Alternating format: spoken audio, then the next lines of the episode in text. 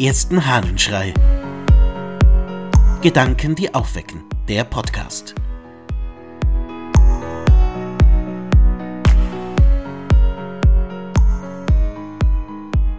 Bescheiden ermuntern. Aus der Regel des Benedikt von Nursia. In derselben Zelle brenne bis zum Morgen beständig ein Licht. Die Brüder sollen angekleidet schlafen, um die Lenden aber nur einen schmalen Gürtel oder einen Strick tragen, also ihre Messer während des Schlafes nicht an der Seite haben, damit sich ja keiner im Schlafe während der Nachtruhe damit verwunde. So sind die Mönche auch stets bereit, können sich auf das gegebene Zeichen unverzüglich erheben und sollen sich beeilen, einander zum Chorgebet zuvorzukommen, doch mit allem Ernst und aller Bescheidenheit. Die jüngeren Brüder dürfen die Betten nicht nebeneinander haben, sondern zwischen denen der älteren. Wenn sie sich zum Gottesdienst erheben, sollen sie einander bescheiden ermuntern, damit die Schläfrigen keine Entschuldigung haben. Benedikt beschreibt, wie in seiner Regel die Mönche miteinander im Schlafsaal schlafen sollen.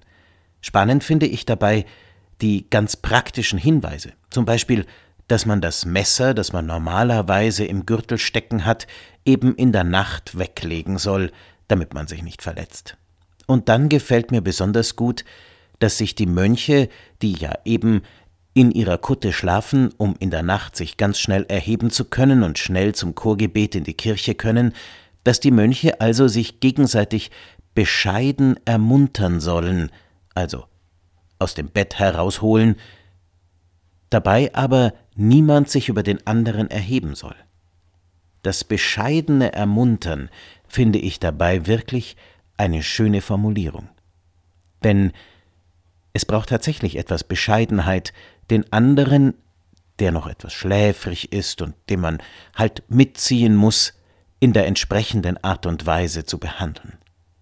Ist nicht ein bescheidenes Ermuntern eigentlich eine Haltung, die es im Leben ganz oft bräuchte, so im Miteinander unter uns Menschen? Vielleicht jetzt nicht gerade beim Aufwecken, da vielleicht auch, aber auch ansonsten. Wäre ein bescheidenes Ermuntern in so vielen Situationen nicht sinnvoll?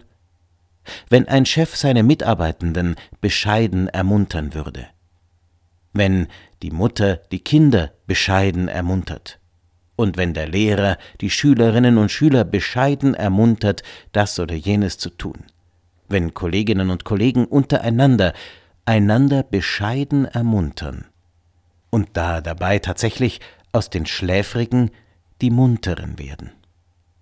Könnten wir nicht alle Menschen werden, die einander bescheiden ermuntern? Ich glaube, das würde ganz viel verändern. Ich wünsche dir einen munteren Tag. Dein Ludwig Waldmüller.